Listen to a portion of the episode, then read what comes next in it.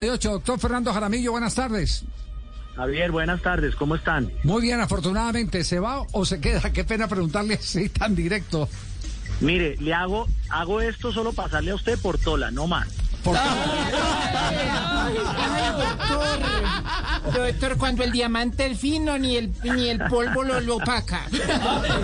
Ave María. Qué belleza.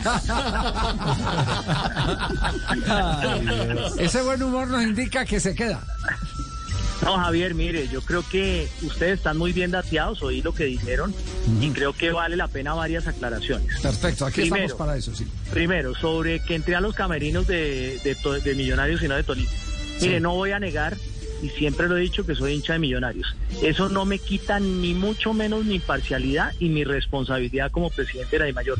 Yo no voy a negar a mi equipo, y claro que soy hincha de Millonarios. ¿Sí? Sí. Lo segundo, no entré al camerino de Millonarios en Bogotá, ni siquiera bajé a los camerinos.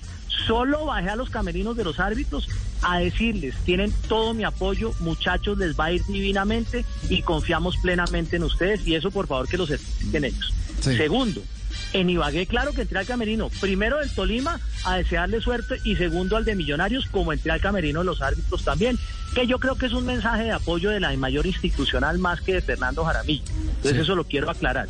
Que almorcé con el doctor Serpa, tampoco voy a negar mi amistad con Gustavo Serpa. Soy amigo de él hace mucho tiempo y no necesariamente estoy por él acá. Estoy por él acá, estoy, estoy, perdón, estoy en la mayor por muchas razones diferentes a Gustavo Serpa. ¿sí? Entonces tampoco niego mi, mi amistad con Gustavo Serpa. Lo segundo, no estuve almorzando con él como lo afirma el senador Camargo. Casualmente en un restaurante, Serpa estaba en una mesa, además que estaba en una mesa con el doctor Méndez, en donde yo, obviamente cortésmente, fui a saludarlo, estuve ahí cinco minutos y me fui. Y yo tenía un almuerzo ahí de trabajo también, y esa es la realidad. Todo eso lo entiendo que se malinterprete en momentos difíciles y en momentos de tensión, como son momentos de una final, y entiendo perfectamente eh, al doctor Gabriel, Gamar- a Gabriel Camargo en, en sus, en sus, digamos, en sus apreciaciones que hace, pero pues no las puedo compartir y tengo que aclararlas porque esa es la realidad, ¿sí? Entonces, eso con respecto a eso es lo que pasó. Que si presenté la renuncia, Javier, tampoco presenté la renuncia. Fue, fui muy claro en el día de ayer, antes de comenzar la reunión, y les dije, nos tenemos que poner de acuerdo sobre lo fundamental. Y lo, sobre, lo, fundamental para mí es cómo actuamos como gremio, cómo nos unimos, cómo mandamos un mensaje positivo al país, que creo que en este momento es indispensable para el fútbol colombiano. Y el mensaje positivo yo se los doy. No quiero hacer una evaluación pública de mi gestión, ni mucho menos puede ser controvertida. Algunos pueden decir que no he hecho nada, pero solo les quiero decir que en un año el más complicado, no solo del fútbol, sino la historia de la humanidad, de la historia de Colombia, pues me ha tocado a mí lidiar con esto. ¿Y qué ha pasado? Que en contra de todo, sin estadios, sin público, sin recursos, hemos jugado dos campeonatos y estamos terminando el campeonato de la B esta semana en contra de mucha gente que me decía sálgase a jugar al exterior, vaya a Miami, nos tenemos que ir para Guayaquil. Solo en eso les digo que ya nos ahorramos dos mil millones de pesos sin ir a jugar al exterior y en persistir en decir que el mensaje del fútbol colombiano era jugar en Colombia. Y lo logramos. Y yo creo que ahí este es un mensaje de resiliencia, este es un mensaje de optimismo, este es un mensaje de que el fútbol nos une y no nos puede desunir. Así de que hoy les digo a ustedes, yo no he renunciado, pero mi cargo siempre está a disposición de la Asamblea. Es que ellos fueron los que me nombraron a mí y por supuesto que los respeto y está a disposición de ellos. Claro que tengo que presentar un balance. Ayer les presenté un plan de gobierno simplificado que se basa en cinco pilares.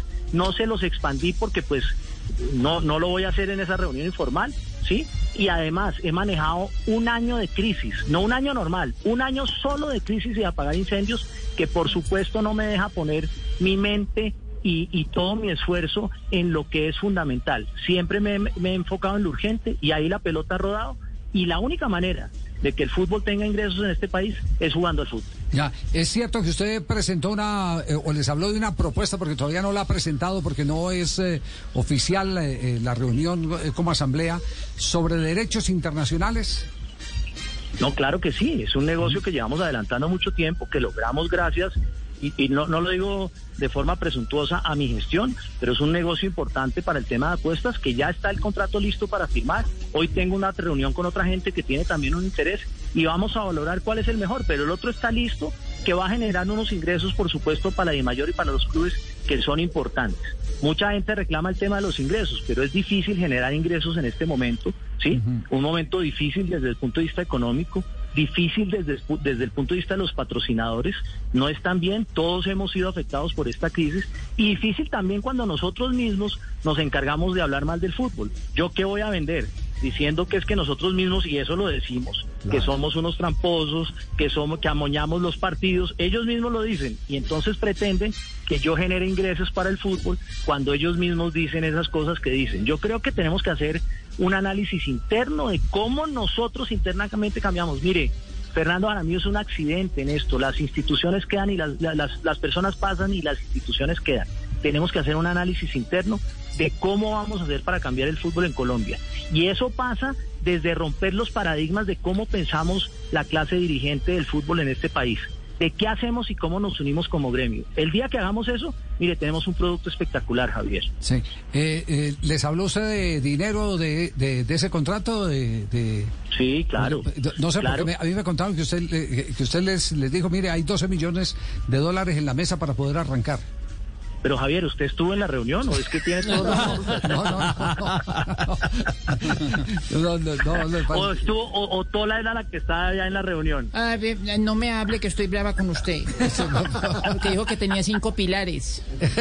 No, no, no, no. Mujeriego y todo. No, no, no, cinco ideas, cinco bases. Pilar, Pilar María, Pilar, eh, Pilar Eugenia, eh, la de Pilar. No, no, no. No, no, no. Cinco columnas. De todo ahí sigo calentando para que, para que cuando quiera pueda entrar a mi camerino. Sí.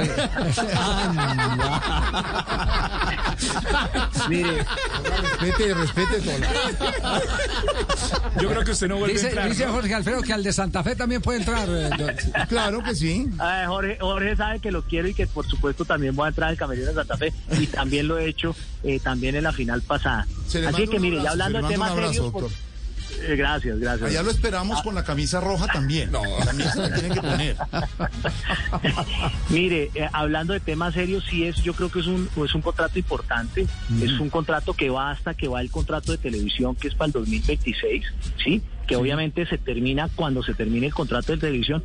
Y creo que es un, un contrato importante que nos da un aire. No es la solución, porque cuando usted reparte, eh, sí, una cifra, voy a decir 12 millones de dólares entre 35, pues no es que sea la panacea, pero, pero ayuda, ¿sí? Y, y lo más importante de esto, Javier, y se los quiero decir, es que rompemos también un paradigma, que es que somos serios, contratamos con empresas importantes, y yo creo que eso va creando el círculo virtuoso que necesitamos para contratar y para valorar el fútbol colombiano como lo tenemos que valorar en el futuro.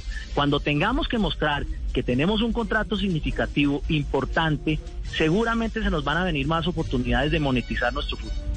Sí, pero, pero como decíamos ayer en el programa, la, la urgencia es el no ensuciar el agua que estamos bebiendo. Es decir, los directivos no, no, no, no, no pueden salir a desprestigiar su propio producto Claro. diciendo que este roba, este Patear no, la lonchera. mafioso, Exactamente, ese, ese es el principio. Yo creo que es la clave Claro. de aquí en adelante en la reconstrucción de la imagen.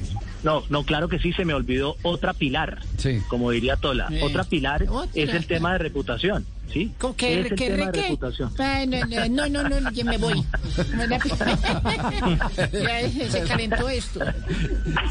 No, es el tema de reputación. Creo que tenemos que trabajar en nuestra reputación.